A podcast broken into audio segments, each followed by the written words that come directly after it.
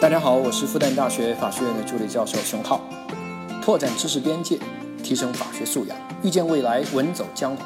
来到屌丝法学，你就是法学达人。你好，欢迎来到在喜马拉雅独家播出的《屌丝法学》，我是你的老同学志新。今天想跟你探讨一个问题啊，正如标题，读书有什么用？当然，在开始讨论前呢，我们先稍微分析一下这个问题。其实啊，标题当中的读书至少有两种语境下的意思。我们今天呢，稍微做广义的理解，读书啊，约等于学习。比如你现在正在开车，那么学习屌丝法学的音频内容，虽然你不是传统的坐在那抱着一本书在看，但是呢，你也是在学习。再比如你在培训班听课，你虽然也不是形式上的读书。但是呢，你也是在进步，在学习，所以呢，我们今天的标题中读书做广义的理解，包含了学习，而不是仅仅抱着一本书在那看的那个状态才叫读书。OK，这一点我们先明确。第二点呢，我们先定义一下发问的语境。这个问题呢，其实有两种发问语境。第一种啊，假设某土豪老板。对某个正在努力准备高考的高三学生进行一个发问，说：“哎，你读书有什么用啊？”那这种语境的这个潜台词说：“啊，你看你读那么多年书是吧？我小学都没毕业，我能挣那么多钱，你大学毕业又怎样？还不是来跟我打工？”OK，在这种语境下呢，其实是骨子里面在否认知识创造财富的能力。好，我们再来说第二种语境，比如说啊，某人非常稳定的国企上班，单位工作非常的稳定，业务也很稳定，但是呢，他还是去大量的阅读啊，各种历史啊、人文啊、科学啊等等之类与其专业啊没有太多关系的这些书籍啊，甚至业余还去参加一些跟工作没有关系的课程，比如说英语培训吧，啊，反正就是非常好学。好，现在跟他同样职位的同事看到了，就问他：“你读书有什么用啊？”那在这种语境下呢，其实潜台词是：哎，你工作稳定，读那么多书，又不能帮助你在工作上面提升，也不能帮助你去社会上挣外快，你为什么还那么刻苦的去读书呢？那这种思维呢，其实骨子里是在否认读课外书、其他这些书籍的价值。当然。这种人啊，认为要实际的挣到钱才有价值，没有直接的挣到钱都没价值，是吧？价值的衡量标尺那就是钱。那我们今天呢，主要我想探讨的是第二种，稍微会带着说第一种。到时候我说的时候啊，我就不说我是针对哪个问题啊，我相信你会判断。好，我们先来探讨一下这个问题啊。那我本人呢，不管大小。自诩为一名知识分子吧，其实我不止一次被问到这样的问题。虽然我好像貌似啊应该鄙视一下问出这样问题的人，但是呢，我们从自省的角度哈，其实还是应该思考一下，认真思考一下这个问题。遇到问题不去解决问题，反而指责问出问题的人，这肯定不是我们知识分子与问题相处的方式，对吧？其实也只有搞清楚这个问题，那才可以让愿意读书、努力读书的人心安理得，让不愿意读书的人，他们也更能做出他们自己的理性选择。这句话是从万维刚老师那儿听到的，还是给人标注知识产权哈？好，作为一名知识分子，面对读书有什么用这个终极灵魂拷问，自然不敢怠慢。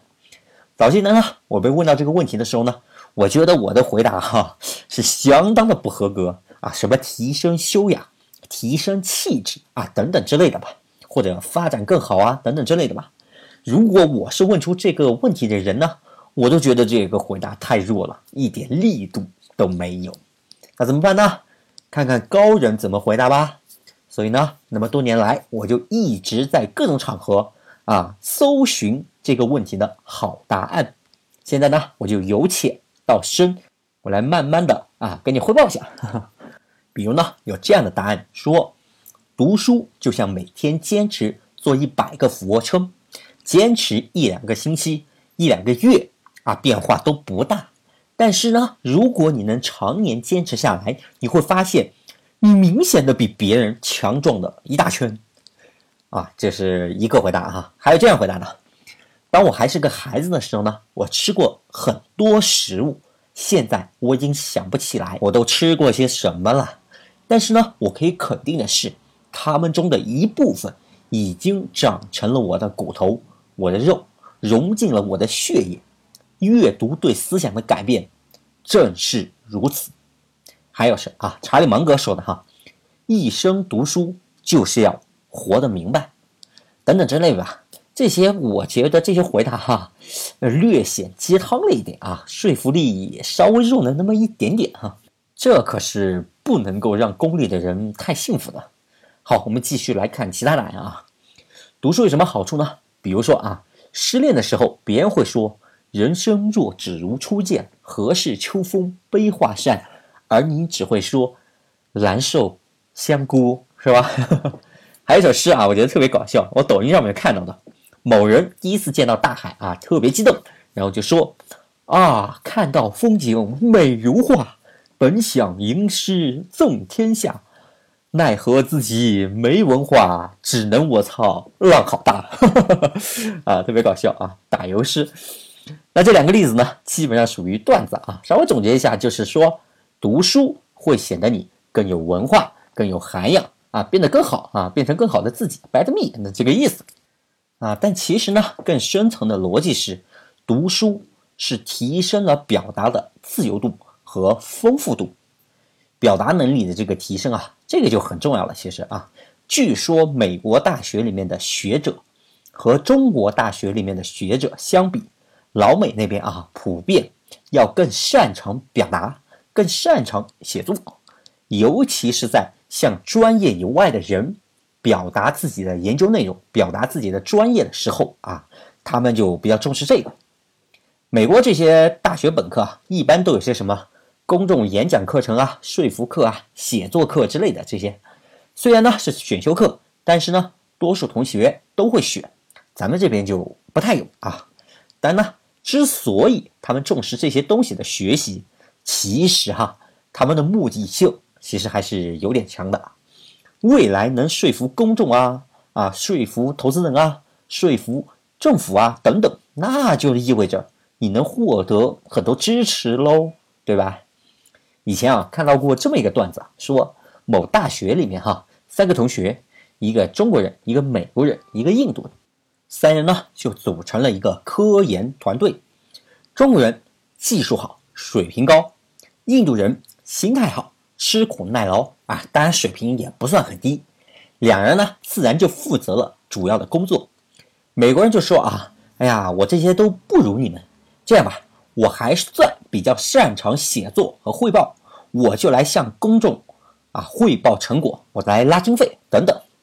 最后的结果是，外界所有人都认为美国人带领团队取得了成功，美国人是团队的核心。于是呢，中国人和印度人就来质问美国人，那美国人呢却说：“难道汇报工作不是最重要的工作吗？”啊，这个段子哈。貌似是在说美国人啊欺负我们中国人的故事，但其实啊，你换个角度想一想，为什么我们中国的学生啊他就不能也擅长演讲啊，也擅长书写和汇报呢？对吧？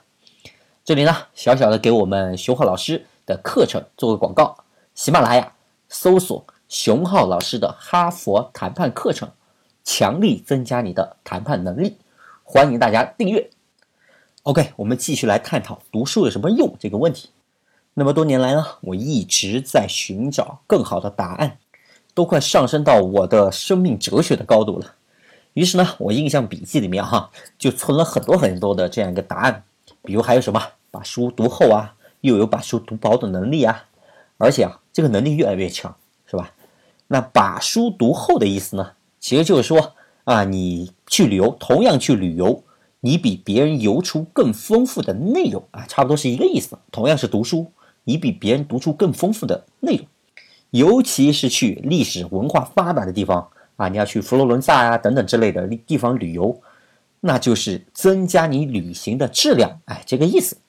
那把书读薄呢，就是说多数内容你其实都知道的，对吧？你就提炼它的核心观点出来，那你效率就非常的高，对不对？那总结一下呢，就是说啊，拓展你的生命厚度，或者提升你的进步速度、进步效率等等的意思吧。当然，我还搜到一些理工类老师说的一些比较实际的一些答案，什么多读书啊，你被忽悠、被骗的可能性会大大的降低。但是其实我觉得刚刚要说的这些一大堆哈，还都是比较浅一点的层面。好，后面我给大家整两个稍微高级一点的，比如说万老师的智识链理论，智慧的智，知识的识，食物链的链。这个智识链哈，就像食物链一样，每个人呢在上面其实都有各自的位阶。我第一次听到是万老师这个理论的时候呢，哎呀，拍案叫绝呀，简直不要太妙。OK，篇幅有限，本期节目就到这里。我们下期详细给你道来，能听到最后的都是真爱。我们下期再见。